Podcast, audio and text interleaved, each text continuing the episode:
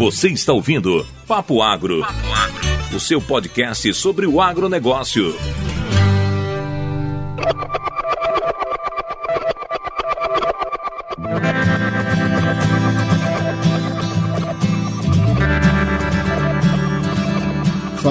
Jovens do Papo Agro, Pedro Peixe que hoje para falar mais do que de fruticultura, como sempre, né? Não tem um assunto melhor que esse. E hoje a gente vem falar de um assunto muito importante, uma das principais fruteiras do Brasil, se não for a melhor. Nosso convidado vai falar, vai desmistificar isso para nós e para a gente entender um pouco o que permeia dessa fruta aí que nessa época do ano ela é uma das mais lembradas aí por um monte de de motivos de saúde. Mas vamos parar de enrolar, vamos apresentar o Dr. Eduardo Girardi. Ele é pesquisador da Embrapa Mandioca Fruticultura e uma das maiores autoridades de citros, né? Eu tenho certeza que vocês já leram no cartaz do episódio, mas o episódio de hoje é sobre citros.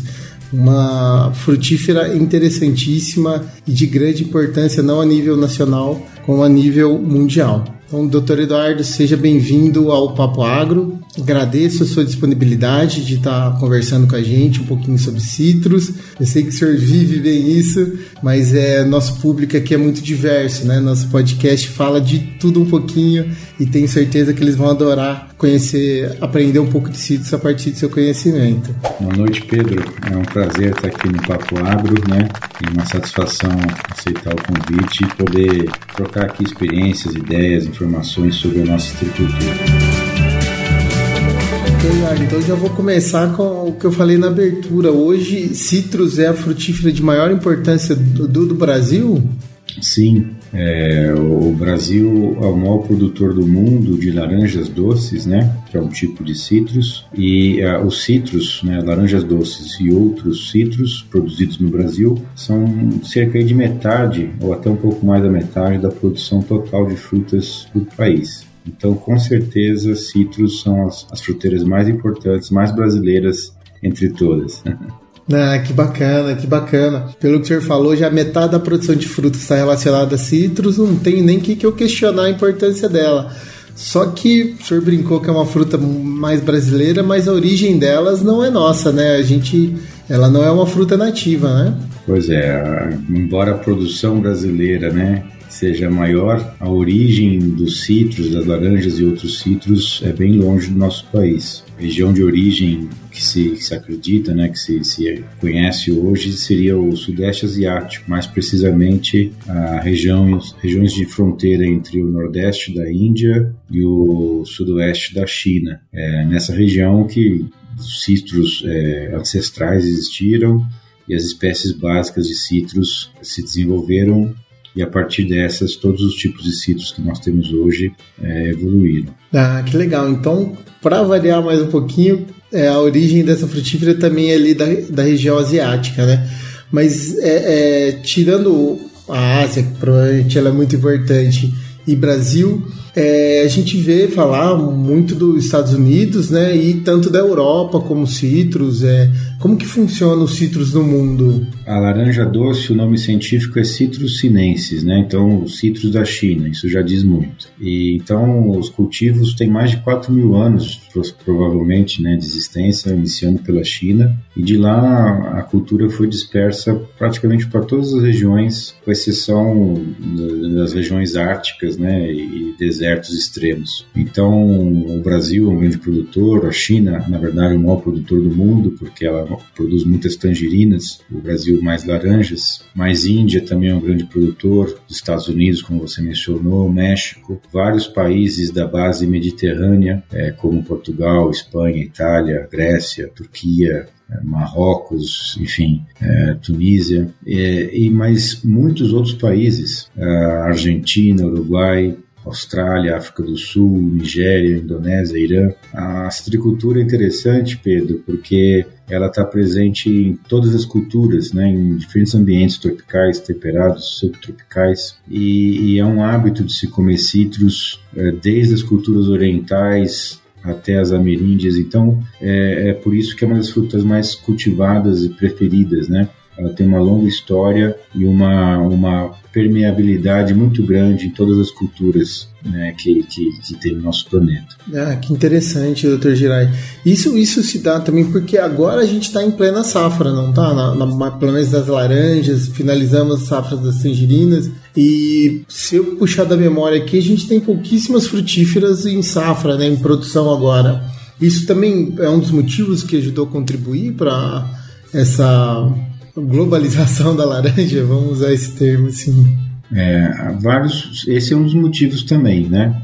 As laranjas e os citros, elas têm uma característica de ter uma, uma safra bastante extensa. Você tem tipos ou variedades que são muito precoces e outros meia estação, outros tardios e por isso você consegue ter citros praticamente o ano todo no mundo inteiro. É, então, é esse acesso fácil à fruta fresca é muito importante. O fato de você ter é, os citros como frutas que o sabor, né, o balanço do, do açúcar, da acidez dos citros é, é, muito agradável ao paladar. É uma fruta que dificilmente enjoa, o suco dela dificilmente enjoa. Então isso tudo faz com que elas sejam realmente bastante apreciadas e elas são plantas em geral muito produtivas, né? São fruteiras muito produtivas, as árvores produtivas. Então, tudo isso torna é, com que essa fruta seja bastante aceita.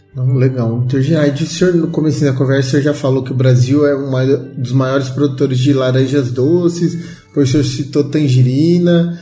É, quantos tipos de citros nós temos? A oferta que a gente tem de citros? Ah, existem vários tipos de citros, né? Os mais conhecidos são as laranjas, né? As laranjas doces que a gente chupa ou faz o suco principalmente, né? É, as tangerinas, que são aqueles citros mais coloridos, uma cor mais avermelhada, fáceis de descascar, que os gomos soltam que também pode ser feito suco, mas geralmente são comidos como fruta fresca. A gente tem as limas ácidas e os limões, né? Que são citros que têm acidez elevada e geralmente são usados para temperos, para refrescos, para perfumar. Uh, e tem alguns, esses são os mais conhecidos, né? E tem outros tipos, né? Você tem aqueles pomelos ou grapefruits, né? Que o pessoal fala nos Estados Unidos, que são frutas grandes, muitas delas até avermelhadas, com um sabor mais é, um pouco mais amargo. Ah, você tem as laranjas azedas e as cidras que hoje servem mais para fazer doces, né? É, e também para fazer perfume de flor, né? Ou, das folhas. É, você tem é, citros, por exemplo, o limão caviar, que é uma coisa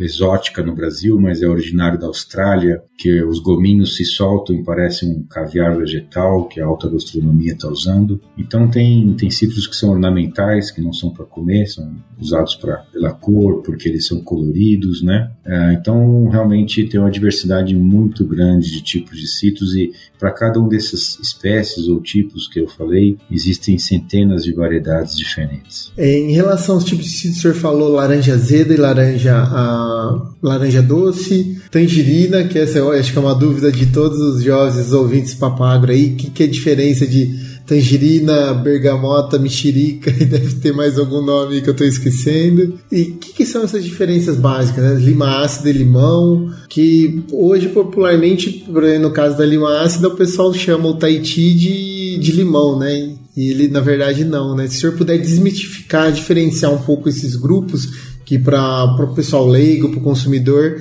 é um pouco confuso. Sim, né? Essas laranjas que a gente compra na, na banca do supermercado, laranja pera, laranja natal, valência, essas são as que a gente chama de laranjas doces, né? Porque elas têm muito mais açúcar do que acidez, né? Então são as que a gente faz o suco. E elas são diferentes das laranjas azedas. Ambas, ambas não são espécies. A gente acha que a laranja é uma espécie, mas a laranja é um híbrido, né? É um híbrido de tangerina com toranja, que é um citro selvagem. É, e a laranja azeda também é um híbrido, só que são híbridos próximos, mas não os mesmos cruzamentos. Quando o senhor fala de híbrido, então é, é, é o filho de uma laranja com uma toranja.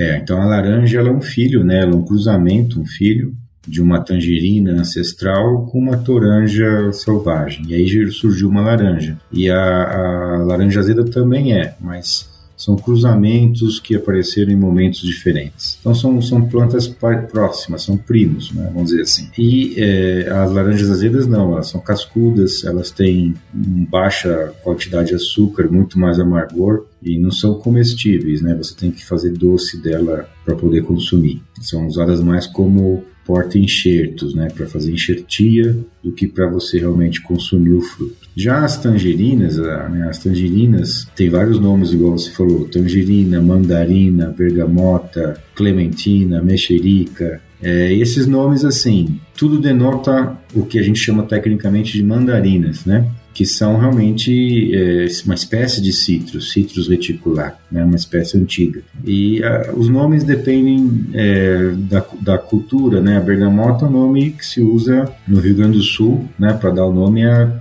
as tangerinas, as mexericas. Mas em outros lugares, no resto do Brasil, bergamota é outro tipo de citrus, é um citrus que, que é um fruto que é usado para perfumaria. Então tem a questão cultural e tem a questão que os técnicos, né, os técnicos uh, que trabalham com a cultura, veem, né, identificam pequenas diferenças, né. Então geralmente a, a mexerica é aquela fruta que é um pouco pequenininha, bem chatinha, que tem um aroma muito forte, típico, né? Que é quando você come, você fica com aquele aroma na mão, no, no hálito. Já a, a, as tangerinas são frutos que são considerados um pouquinho mais maiores dentre as tangerinas. As clementinas são algumas que não têm semente. Então, são pequenas questões técnicas, né, que geralmente dão esses nomes, né. Mandarina vem também da, da origem chinesa, do mandarim, né? Remete a isso. Já tangerina é uma palavra que remete a Tanger, que é uma cidade lá no Marrocos, de onde vieram muitas tangerinas no passado. Então todos esses nomes têm um, um, têm um propósito histórico, né? E geralmente um significado técnico por trás. Ah, que legal. Então só para eu tentar fazer o ouvinte visualizar.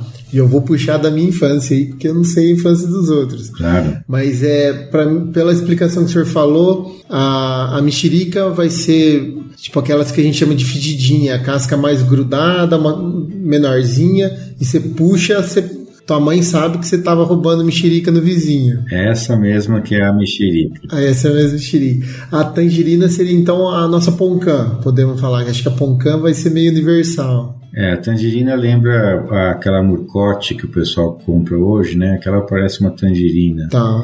E a, a poncã parece a, a, mandarina, né? Ah, legal. E, e aquela fedidinha são as mexericas. Ah, que bacana, bacana. E, no, e lá no sul eles chamam bergamota para tudo.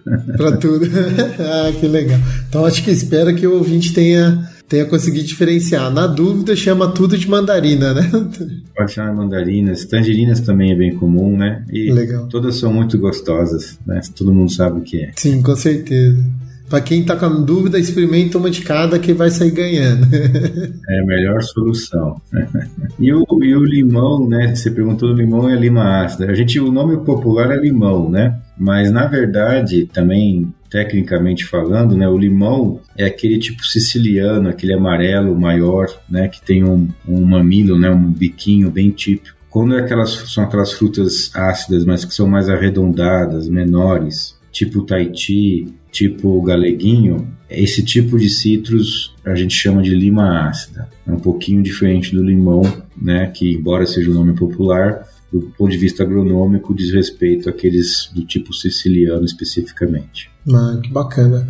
Então, já, já aproveitando a deixa, o que está acontecendo com o limão galego? Porque hoje o pessoal fala, ah, o galeguinho é uma delícia, uma delícia, mas ele sumiu do mercado e até para conseguir muda, essas coisas é um pouco difícil, né? Tem algum motivo especial? É, o limão galego, ele, é, a lima ácida galego, né? O pessoal gosta muito, né, Pedro? Porque ele é muito aromático, né? Ele tem um cheiro bem gostoso. Para quem gosta, dizem que é a caipirinha mais gostosa que tem, né? É, para fazer drinks, tudo.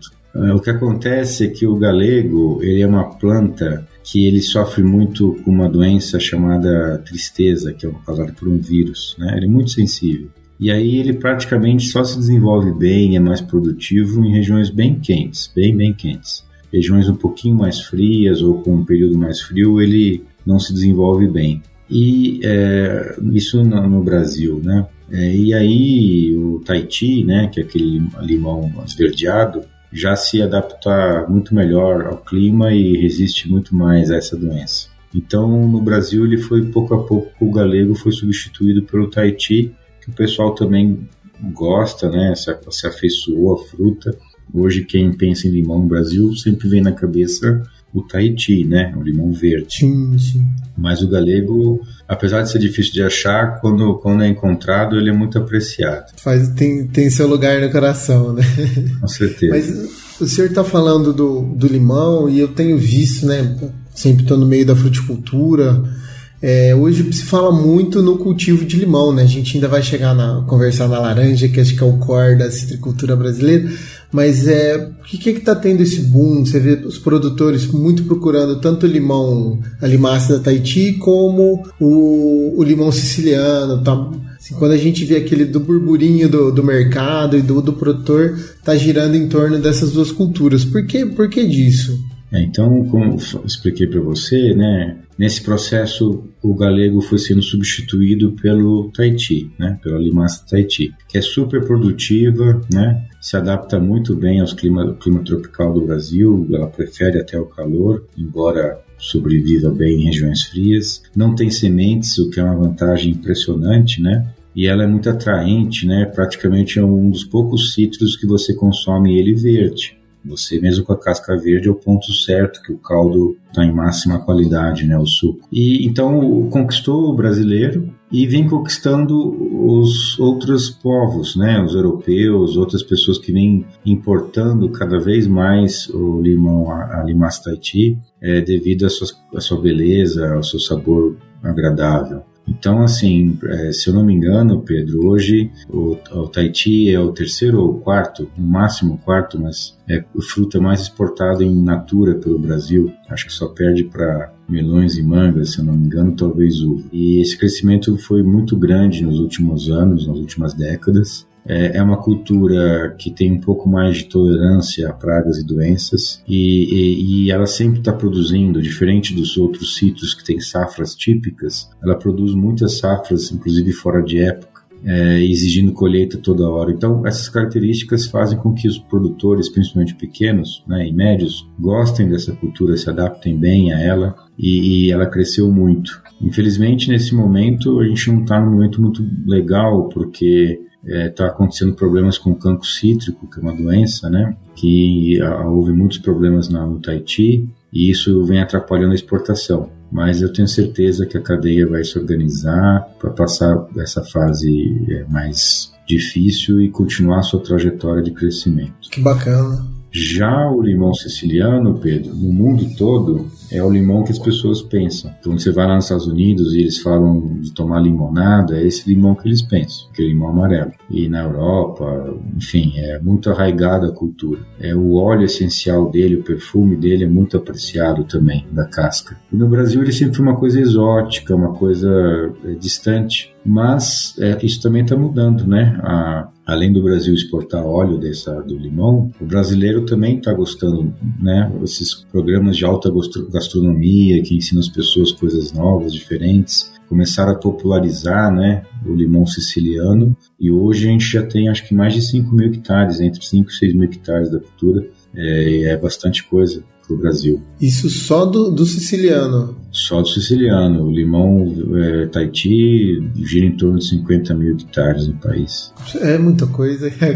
É que o senhor falou, deu uma travada na cabeça. Quando a gente fala, por exemplo, de, de caqui, que é uma das culturas que eu trabalho, outras coisas, tá em torno de, de, de sair de, de 20 mil hectares Brasil, algo assim. E se a gente falando de culturas de, que está crescendo, né, dentro da citricultura tanto o Tahiti como o siciliano, já tá dando um banho nas outras, é, tem hora que assusta um pouco. É, para você ter uma ideia, a área de laranjas é em torno de 600 mil hectares no Brasil. Já foi mais de um milhão, né? Uhum. Mas ainda é muito grande, né? 600 mil hectares. E tangerinas e tipos de tangerinas em torno de 50 mil e os limões e limas ácidas em torno de 50 mil também, um pouco mais. É, já não tem jeito de falar que citros não é a frutífera mais importante do Brasil, que dá um banho em área praticamente todos aí.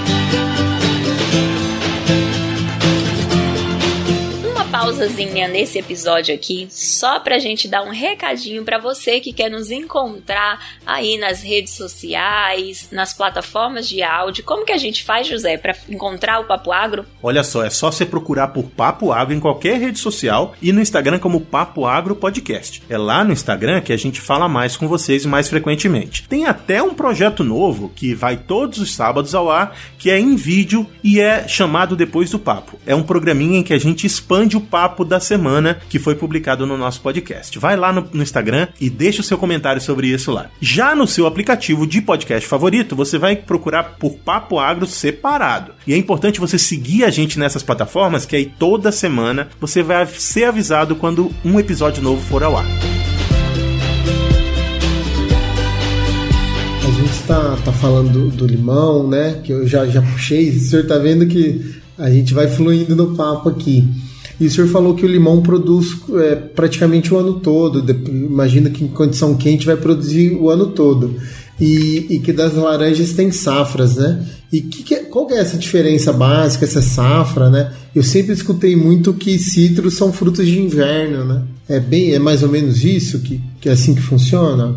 É, falando em laranja, né? A safra das laranjas é, começam com as mais precoces lá para final de abril, maio. Você depois tem um pico de safra julho, agosto, setembro, outubro. E aí depois você começa a reduzir um pouco, mas ainda tem safras importantes até janeiro. Mas mesmo janeiro, fevereiro, março, abril, que seria, vamos dizer assim, a entre safra, você tem algumas variedades né, de laranja ou algumas regiões que conseguem produzir mais cedo ou floradas, né, que acontecem fora de época, principalmente para laranja pera, que permite ter uma certa produção de frutos também nesses períodos, né? Então, sim, é, uma, é um fruto de concentração de inverno, né, primavera, mas, Pedro, hoje é possível você comprar no mercado, né, laranja o ano todo. Legal. E isso por conta dessa grande amplitude de colheita que o senhor comentou, e imagino também por técnica de, de conservação também? Principalmente por variedades, né? Os citros também, diferente de outras fruteiras, geralmente o desenvolvimento das frutas é muito rápido, né? Poucas semanas ou poucos meses após o florescimento você já está com a colheita. A uva é mais ou menos assim, né? Uns 4, 5 meses, imagino. Isso, uns 4, 5 meses. A maior parte das frutíferas a gente pode usar esse 4 meses a partir da florada. Oliveira também imagino que seja por aí, não conheço bem. Isso. Então, os citros, as mais precoces, têm esses quatro meses, que é justamente o Tahiti, por exemplo, né? Mas você tem algumas laranjas que levam mais de 15, 16, 17, 18 meses, ou seja, mais de um ano para que o fruto possa ser colhido. Então, isso é uma característica muito diferente da, da, das plantas de citros com outras plantas em geral e fruteiras, né? Essa grande capacidade de manter o fruto em desenvolvimento e depois em conservação na própria planta. Depois que são colhidos, os frutos, os citros não, são frutos não climatérios, né? Então você tem que colher eles maduros, eles não amadurecem depois que você colhe no ponto de, de, de maturidade, né? Diferente de manga, de mamão. Então você tem que colher eles maduros, igual uva, né? E aí eles têm essa característica, né? Essa maturação é bem lenta, né? Na árvore. E por isso que a gente consegue ter tantas possibilidades de colheita ao longo do ano. O senhor falou até 18 meses, então ele vai florescer a cada 18 meses ou tem florada todo ano? Ele tem florada todo ano. Aí acontece o seguinte: essa planta floresce, essa variedade super tardia, é, que chama folha múrcia, uma variedade brasileira, inclusive, lá do Rio de Janeiro. É, ela floresce em setembro, geralmente agosto, setembro, né, como todos os citros. Esse fruto vai ser colhido em março do ano seguinte, não do, do março já no próximo ano, mas do, do março do ano seguinte. Então, quando essa planta florescer de novo, ela vai estar tá ainda com o fruto, vamos dizer assim, maduro e já outros frutos em desenvolvimento. Então, na mesma planta você vai enxergar flores, e você vai enxergar frutos maduros e frutos em desenvolvimento. Hum, ó, isso assim, na minha cabeça é, não sei se do ouvinte bagunçou, mas a minha bagunçou por conta do, do ciclo de, de cuidados que a gente tem de ter, né? Porque quando a gente pensa na, na historinha de vida desse fruto, ele passa por várias fases. Para cada fase a gente tem um tratamento específico, né? De uma planta que eu vou ter praticamente tudo o ano todo, vira uma bagunça, né? Entre aspas, viu? Talvez por isso que cítrus tenha tantas pragas e seja uma cultura difícil de você comercialmente cultivar, né? Porque sim, você vai ter frutos que eu vou estar me preocupando em proteger das moscas das frutas, porque ele está maduro, né? Amadurecendo, e outros que eu vou ter que estar pulverizando com cobre os frutinhos novos ou as flores para proteger de fungos ou bactérias, né? Então acontece sim, né? É diferente da maior parte das frutas que você tem aqueles ciclos bem estabelecidos, né? Floresce, né? Vegeta, floresce, frutifica, repousa e começa de novo, né? É, os citros, esses, esses ciclos estão se sobrepondo. Então, a laranja-pera, ela, por exemplo, ela é bem desafiadora, porque na laranja-pera, às vezes você tem, Pedro, até cinco, quatro, cinco floradas na mesma planta. Então, você vai lá e tira uma foto da planta agora em setembro. Você vai ver o fruto maduro, pronto para colher, você vai ver a florzinha saindo e você vai ver pelo menos um fruto do tamanho de uma bolinha de ping-pong verde, que é um fruto que a flor saiu em fevereiro e que ele vai ser colhido em janeiro, março do ano que vem. Então, se tem algum estresse hídrico, algum problema climático, essa planta floresce de novo e aí você vai ver umas bolinhas do tamanho de uma azeitona, que é uma quarta florada em desenvolvimento. Então, é, os citros têm essa característica e isso dificulta com certeza o manejo em vários aspectos. Né? Doutor, o senhor falou da, do estresse hídrico, dos florada, e como que tá? Porque a gente, a gente tem até um programa aqui, todo início de mês que a gente faz um, um papo em debate, né? Agro em debate, agora fugiu o nome, depois vou levar um puxão de orelha. Mas quem não escutou já saiu desse mês.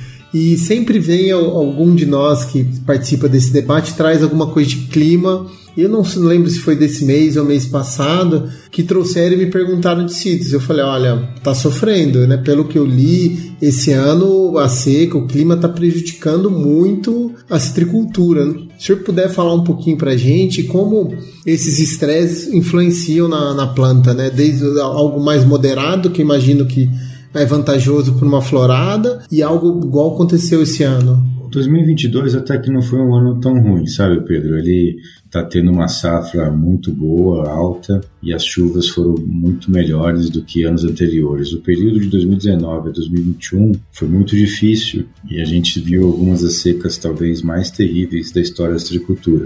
A produção realmente foi bastante afetada. Então, os citros são sensíveis à seca, né? principalmente durante a fase é, de florescimento e pegamento de frutos e, e, também no enchimento do fruto. Mas essa mesma seca também é importante para dar um estímulo, um estresse, né? um, um repouso e um, um nível de estresse necessário à planta para que ela floresça. Né? Então, nas plantas de citros, o florescimento ele é regulado por dois fatores do ambiente praticamente: baixas temperaturas que estimulam a planta a florescer e deficiência hídrica, moderada pelo menos, né? E tem regiões do país, vamos dizer, sul de Minas, onde você está, boa parte do estado de São Paulo, né, metade do estado de São Paulo para o sul, né, regiões serranas, toda a região sul do Brasil. Ali você tem pouco evento de, de seca, né, e mais temperatura baixa no inverno, outono inverno, que estimula a planta a florescer na primavera quando volta a chover e aquecer. Já nas regiões mais tropicais, no restante do país, que falta frio, geralmente quem regula mais o florescimento é, é a deficiência hídrica. Então a planta sofre um pequeno estresse e é forçada a repousar, e aí quando volta a ter irrigação ou chuva, ela floresce. Então, se esse mecanismo for moderado, você vai ver a planta florescer exuberante, né? Se esse mecanismo for exagerado, a planta fica depauperada, ou se ele se prolongar demais, a planta também fica depauperada e aí acaba prejudicando, né? Mas ele é necessário sim para estimular o florescimento. Bom, só para a gente já puxou vários assuntos da citricultura, né? E eu queria entrar num, num assunto que é talvez por ser uma frutífera muito cultivada, essa questão de pragas e doenças, né? Quando a gente estuda um pouco de citros, e veio até na cabeça aqui da gente convidar o senhor novamente para fazer uma história do. A gente fazer uma, toda a história dos citros ali, fazendo essa questão das pragas e doenças. Né? O que a gente vê hoje é que é uma cultura muito afetada, a gente tem um problema muito forte com, com o green, né? Que é, imagino que é a principal doença. E queria que o senhor falasse um pouquinho dela, se tiver mais alguma outra doença que também vale a pena ser, ser ressaltada para o nosso ouvinte. É, a citricultura tem uma história muito ligada a pragas e doenças, né? É, muitas doenças é, modificaram bastante o mapa da citricultura, as variedades que são usadas, principalmente porta-enxertos. Ah, e ela conseguiu manejar bem. O greening é talvez a mais importante e a mais desafiadora dessas doenças. O green também é conhecido como HLP, né? Ele vem de uma palavra chinesa, essa sigla, Huang Longbing, que é a doença do dragão amarelo, é, que foi relatada pela primeira vez na China há mais de 100 anos. E é, é uma doença que a gente associa a uma bactéria, não se provou ainda que a bactéria causa, mas ela é altamente associada a um grupo de bactérias que chama Candidatus liberibacter, né? E a mais importante é a Liberibacter asiaticus. E essas bactérias elas vivem no floema, né? Da, da, da, planta, ou seja, nos vasos que transportam a seiva elaborada, onde você tem os açúcares, hormônios e outras substâncias nutri nutricionais. E essa bactéria é transmitida de uma planta para outra por um inseto, um psilídeo, um inseto voador da família dos pulgões, que voa, né?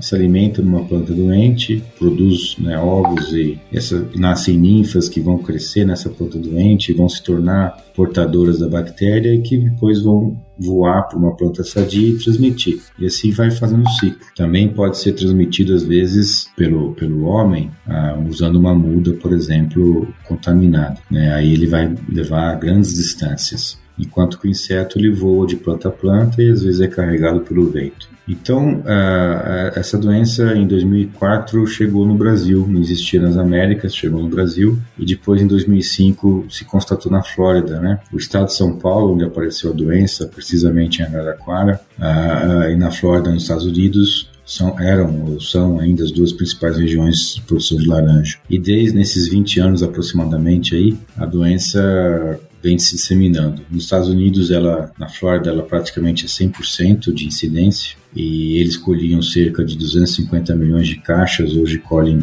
por volta de 40, ou seja, foram completamente é, devastados por essa doença. E no Brasil, a incidência nossa é em torno de 25% nesse mesmo período. Legal. E, e, por que essa diferença, essa diferença drástica, né? Porque a gente tem essa mania de achar que o, o pessoal de fora sempre é um pouco melhor que a gente, né? E pelos números que o senhor falou, eles 100% de incidência, a gente em de 25%, então a gente está dando um banho de eficiência, né? Em cima do, dos americanos. Por que isso? O Brasil é exemplo, né? Porque em quase todas as regiões que a doença apareceu, ela se disseminou rapidamente a ponto de tomar conta. Ela só não se disseminou quando tinha alguma questão climática, alguma situação geográfica que dificultou né, essa transmissão. Mas onde ela encontrou condições, tanto o vetor quanto a bactéria, ela se disseminou amplamente. E o Brasil é a única região importante, extensiva, em que isso não aconteceu, graças a trabalhos dos técnicos e pesquisadores que desenvolveram ações de, de manejo né, para evitar que, que essa contaminação fosse descontrolada. Então, você hoje usa mudas sadias produzidas em viveiros telados né, para evitar que o psilídeo transmita a bactéria e aí você vai plantar muda sadia. É igual se você começasse um jogo 0 a 0 que aí você vai ter que cuidar, né? É melhor do que você começar perdendo de 5 a 0 já, ou seja, já com as mudas contaminadas é mais difícil. Então você tem que começar bem. Outra coisa que se faz é, é a erradicação das plantas que têm sintomas, né? Assim que você identifica que a planta está doente, é importante eliminar essa planta porque infelizmente o green não tem cura, Pedro. E nem existe ainda variedade comercial resistente, né? Nenhuma laranja, nenhuma tangerina, nenhum limão é resistente. Né? Então, quando a planta é contaminada, ela vai gradativamente declinando, não chega a morrer, mas vai ficando cada vez mais severos os danos, desfolhando, os frutos ficando pequenos e amargos, eles caem. Então, não é comercial. E aí é importante se arrancar essa planta para não servir de fonte de, de bactéria para os insetos se contaminarem. E, obviamente, controlar o vetor, né? Usando produtos apropriados para isso de uma forma frequente para proteger as plantas da infecção. Mas o greening, é, ah, por que, que em outros países não fizeram isso? Até tentaram. Acontece que o greening ele lembra muito o paralelo da dengue. Não basta você cuidar na sua casa se os seus vizinhos têm o problema porque sempre a dengue vai vir né, de fora para dentro. O green é a mesma coisa, às vezes você faz um bom manejo na sua fazenda, mas os produtores da região não adotam. E aí você não vai conseguir é, se proteger dessa, dessa pressão que vem de fora. Então, no Brasil também houve um grande trabalho de manejo regional, de trabalhos de cooperação entre produtores de uma mesma região para adotar um manejo rigoroso, pulverizações na mesma época, etc., que em outras regiões não aconteceu, como a Flórida, né? ou que eles não conseguiram fazer na mesma intensidade que foi feito aqui. E a consequência é essa, né? A doença ter se tornado endêmica lá e aqui nós ter, temos regiões que têm realmente bastante problema e outras regiões que faz anos que conseguem manter sob controle. Não, que interessante. Então, isso é fruto de um, acho, muito estudo, né? Hoje o Brasil é referência. O que, o que fala em citros, eu tenho certeza nós somos referências, mas em manejo de greening, é, sem sombra de dúvidas, né? E esse, esse sucesso todo vem da pesquisa que o senhor desenvolve, da parceria, né, que tem o Fundecitrus, que é o Fundo de Defesa da Citricultura, e engajamento do setor, do setor produtivo, né? Não adianta a gente pesquisar e recomendar se eles não aderirem, né? É, a cadeia de citricultura é muito técnica, né, muito tecnificada, e ela sempre usou muito a ciência para trazer soluções. Né? Então tem a sorte né, de ter instituições como o Instituto Agronômico, né, o Centro de Citricultura Silvio Moreira, o Fundecitrus, uma série de universidades, né, como a Exalc, Jaboticabal, Nesp, Lavras, Sosa a Embrapa, a UIAPAR, né, várias instituições que, focadas em citros que trouxeram muitas né, é, contribuições do Instituto Biológico para o greening e para várias outras doenças. Né? A gente pode passar aqui vários podcasts conversando, cada um sobre uma doença, e vai ter muito programa para falar. Não, isso aí a gente vai, vamos montar uma pauta Vamos engajar da gente fazer uma historinha da, do Citrus aqui bonitinha, porque vai dar mais de um podcast. Com certeza. Basear em doenças. Mas legal, isso a gente tá falando disso e eu lembrei, a hora que eu citei o Fundecidos, eu lembrei de um programa que tem que eles trocam plantas de citros em quintais, né? Porque o, o controle é tão severo que a gente, é, chega até uma vistoria de quintal, pomar doméstico, essas coisas, né, do, Dr. Girardi? Isso. Nas fazendas comerciais, o pessoal geralmente pulveriza, cuida das laranjeiras para evitar o crescimento da população da praga, né? Mas nos pomares domésticos, geralmente o pessoal não tem ah, as mesmas condições né, é, de fazer esse tipo de trabalho, são poucas plantas, etc. Então, é, e essas plantas quando se tornam doentes, elas são a fonte de inóculos, os psilídeos podem crescer ali e depois voam e contaminam as fazendas próximas. Às vezes você tem milhares de psilídeos criados numa única planta. E cada psilídeo desse, se morder uma planta, pode ser milhares de plantas infectadas que depois não vão ter cura. Eita. Então é muito importante a pessoa né, que está que, que tá numa região que produz citros, né, próximos de fazendas, ter essa consciência de colaborar com a economia da sua região, né, porque essas fazendas têm é, pessoas que dependem disso, né, vários funcionários, várias pessoas e inclusive os próprios consumidores finais, porque se você não consegue produzir laranja ou se se torna isso muito caro, todo mundo sai perdendo. Então o Fundecidos tem esse programa muito interessante em parceria com prefeituras, com secretarias de agricultura, em que eles é, com, conversam né, com os sitiantes, com as pessoas que têm chacareiros, condomínios e fazem essa, essa negociação né, para você tentar trocar os citros por uma planta de outra, outra fruteira, né? E, e aí já milhares de mudas já foram trocadas, uh, não só esses citros, mas também tem aquela murta, que é uma planta ornamental, que uma parente dos citros, né? E que ela é muito apreciada pelo psilídeo, né? Ela cria muito psilídeo. Então também a murta tem várias regiões, vários municípios de São Paulo que vem eliminando a murta e trocando por outras plantas ornamentais. Ah, que interessante. Então, o manejo ali da citricultura tá, ele avança até o consumidor final. Então, para a gente conseguir um, uma qualidade de fruta e um preço justo, né? Hoje tá Complicado, muito interessante. É importantíssimo, porque onde a doença se estabelece e se, e se, é, se torna endêmica, Pedro, a produtividade pode reduzir até 80%, né? Nossa, muita coisa. E, e, não só a produção cai, mas a qualidade dos frutos é muito ruim. Eles ficam mais ácidos, ficam tortos, não dá nem para fazer suco, nem para comer. Então, tudo isso faz com que a cultura se torne mais cara, menos acessível, justamente uma das frutas que o brasileiro a população do mundo todo mais come e mais tem condições de ter acesso. Então, é, eu considero que essa questão do greening, né, que, que é um problema que as instituições de pesquisa estão dia e noite sem parar, só pensando nisso para tentar trazer as melhores soluções possíveis, ela é uma questão assim é, fundamental para a sustentabilidade da citricultura.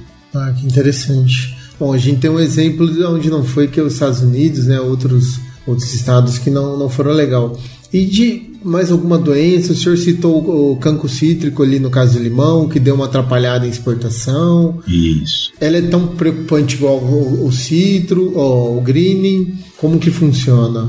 Ela é, o greening com certeza é a mais preocupante doença. Mas aí depois você tem algumas doenças que são muito relevantes também, que no dia a dia dos produtores causa muita dor de cabeça. Então você tem a leprose, você tem o cancro cítrico, você tem a pinta preta, você tem a podridão floral, você tem é, pragas também, como a mosca das frutas, o furão, cochonilhas, né, ácaros. Então, existe um conjunto né, de doenças e pragas, essas são as mais relevantes, e várias outras mais específicas, né, de uma determinada variedade, uma determinada época do ano, ou, ou de, uma, é, de alguns anos que aparecem, enfim. Mas é, você tem realmente um conjunto de, de, de pragas e doenças que para você entrar na atividade de agricultura você tem que ser realmente um, assim, tem que encarar com muito profissionalismo, porque a, os riscos são altos, e as exigências técnicas, né, dos cuidados que você tem que ter com, com essas pragas e doenças e também com a nutrição das plantas, né? Citros são plantas muito exigentes em,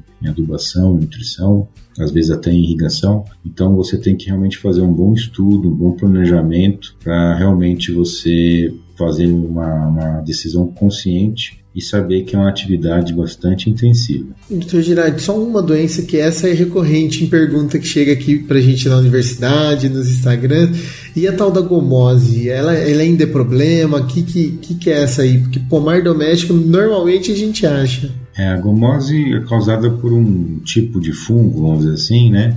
Que ocorre no solo e que ele se dissemina pela água da chuva, né, na solução do solo, e ele causa podridões nas raízes no tronco da árvore, às vezes até em outros órgãos, até nos frutos, em anos muito favoráveis. Mas geralmente é na, no tronco da planta onde ele causa essa exudação de goma, né, a gomose. E ele chega a matar a planta, né, porque ela come toda, né, corrói toda a madeira, a casca da árvore até corroer inteiramente, anelar a planta e ela amarelece e morre. E isso acontece principalmente quando a gente usa uma um, um porta-enxerto, né, que é a parte da raiz da planta, onde você vai enxertar a copa, que seja suscetível. Muitos desses sítios usam, gostam de usar o limão cravo, né, que é o porta-enxerto mais tradicional que o Brasil usou, usa ele ainda muito e usou praticamente por muitas e muitas décadas só ele. E ele é, é suscetível a essa doença. Então, às vezes, esses pomares domésticos acontece isso porque usam limão cravo ou às vezes até porque é uma muda de semente que também é mais sensível a esse problema.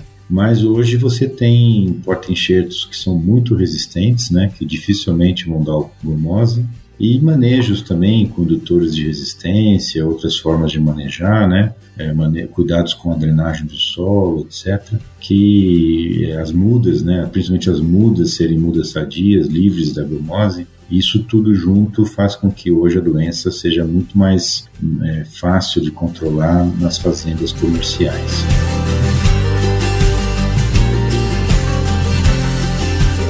Gerard, senhor, a gente já tocou no assunto de, de muda na hora que falou de, de green, o senhor já citou muda de qualidade é, mais umas duas vezes para a gente encaminhando para o encerramento aqui, começando ao contrário da cultura, né? Que a gente começou falando da, das variedades copo e estamos vindo ao contrário. Mas o que, que é essa questão da muda? Porque o senhor citou bem ela, a questão de sanidade, E, e para nós que atuamos na área, é, citros, vamos dizer assim, é o nosso modelo de produção, principalmente para muda. Então, se o senhor puder dar um reforço na questão de qualidade de muda, e até pensando que a gente vai ter muito ouvinte que não é produtor, então é um consumidor para chácara, para quintal também. É, a gente está terminando na muda, mas tudo começa com ela mesmo, né, Pedro? Tem uma frase clássica aí na, na fruticultura que é a muda, é, a muda é a pedra angular, né? Ou seja, é onde tudo começa, é a base do pomar e da fruticultura. E é verdade, né? Porque quando você compra uma muda de uma variedade errada, você não vai ter sucesso. Se você compra uma muda que tem defeitos, raízes tortas, foi podada errada, ela também dificilmente vai prosperar. E se ela for uma muda contaminada com alguma praga ou doença, ela também dificilmente vai se desenvolver a história do 5 a 0 lá que eu falei. Então, é, qualquer pessoa que queira plantar, seja uma pomar comercial, seja o seu pomar doméstico, a sua planta de estimação, ela tem que ter máximo zelo, máximo cuidado com a escolha da muda. Uma muda que seja produzida em viveiros idôneos, né, que sigam as regras do Ministério e das agências estaduais, e que no caso de citros sejam mudas é, produzidas em ambiente protegido, ou seja, dentro de viveiros telados, cobertos com plástico, que realmente permitam com que essa muda né, seja produzida longe de, dos insetos vetores como o psilídeo que vão infectar essa planta de outra maneira. Que tome cuidados né, de, de higiene e tudo para que realmente é, essa, essa muda não carregue, não transporte pragas e doenças que vão prejudicar não só o seu, o seu sítio, a sua chácara, a sua fazenda, mas com certeza todos os produtores da sua região. Então, é, investir em muda de nunca é despesa, né? É sempre um investimento de futuro. Né? Uma, uma planta de laranja, a gente espera que ela vai viver 15, 20, 25 anos, né? Legal. E então a muda tem que ser realmente concebida para que isso aconteça. Então, mudas, principalmente sítios, aquelas de caminhão que fica nas portas da cidade e em floricultura, não, não é recomendada. Não é aconselhável porque essas mudas estão expostas ao ambiente e elas já podem ter sido contaminadas, né? Então, a, melhor opção é buscar viveiros protegidos, telados, em que você vai retirar essa muda direto de um viveiro para ir direto para o campo, né? E com todas as orientações técnicas que você vai receber para depois que você plantar, você poder poder cuidar muito bem dela. Quando houve a mudança da legislação em São Paulo, cerca de 20 anos atrás, houve muita polêmica, né? Porque as mudas eram produzidas a céu aberto e depois passaram a ser obrigatórias em em viveiros telados. E hoje ninguém nem lembra mais disso, é, porque as vantagens que, que, que, que houve né, foram tão grandes que falaram por si só. Na época, você tinha mais de 40% de plantas doentes com CVC, que é uma outra doença, transmitidas por cigarrinha. E hoje praticamente foi extinta essa doença, tem menos de 1%. E o uso de mudas foi um dos fatores fundamentais para isso. Se a gente não tivesse mudas protegidas já em São Paulo, talvez a nossa situação fosse como a da Flórida, porque as mudas estariam infectadas desde o começo. Mas quando a doença apareceu aqui, o greening, nós já tínhamos viveiros protegidos. Isso foi muito, muito importante. Ah, que bacana, que bacana. De novo, o investimento em ciência e tecnologia mostrando o porquê disso, né? Ajudando, porque isso foi iniciativa vinda dos institutos. Doutor Girardi, agora vamos voltar só para a gente fechar que a gente falou de laranja, falamos de muda, viemos falando ao contrário, e a gente falou que o Brasil é o maior produtor de citros, mas na verdade a gente acaba que não exporta a fruta em si, né? A gente exporta um produto processado dela, né?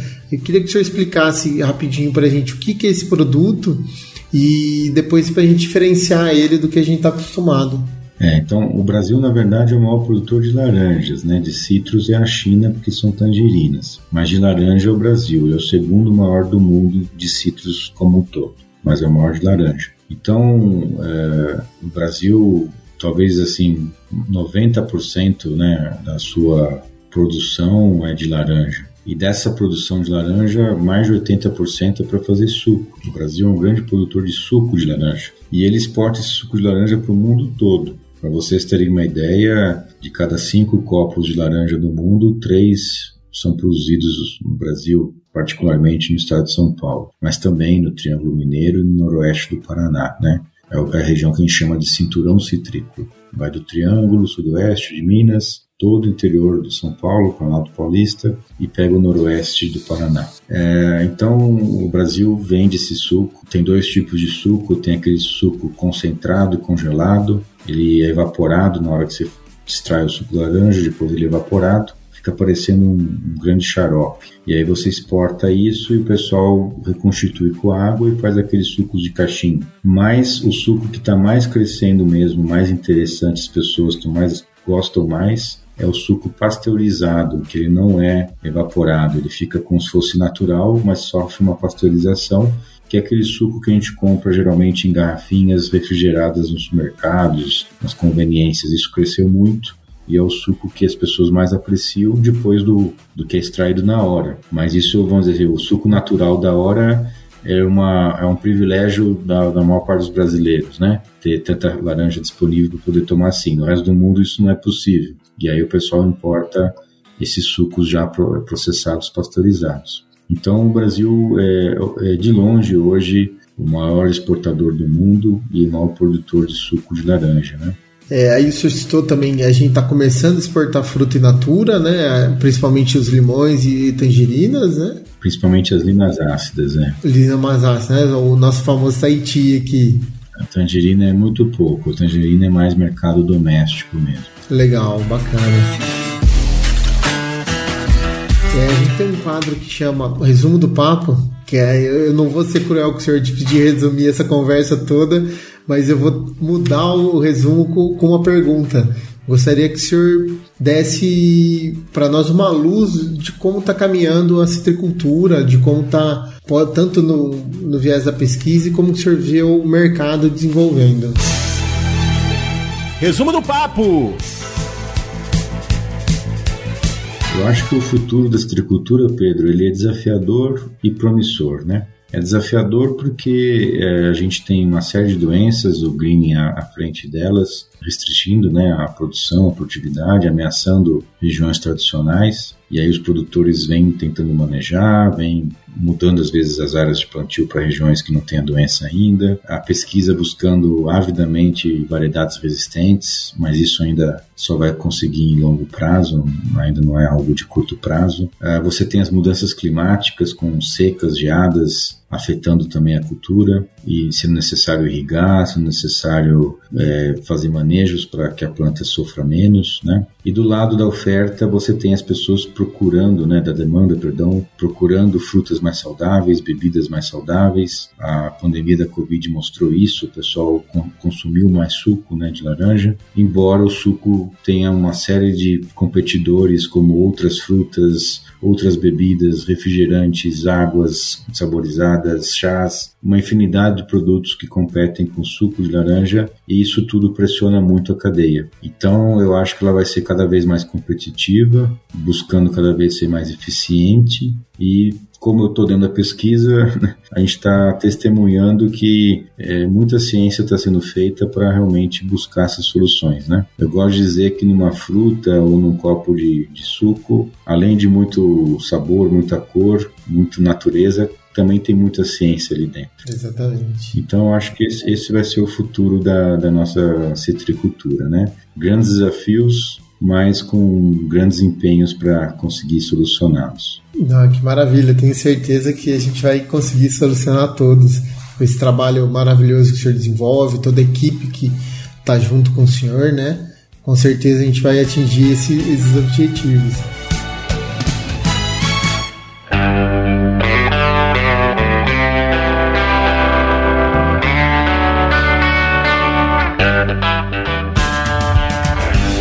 Eduardo, eu queria agradecer a presença do senhor, disponibilizar esse tempo, né, gravando de noite aqui com a gente.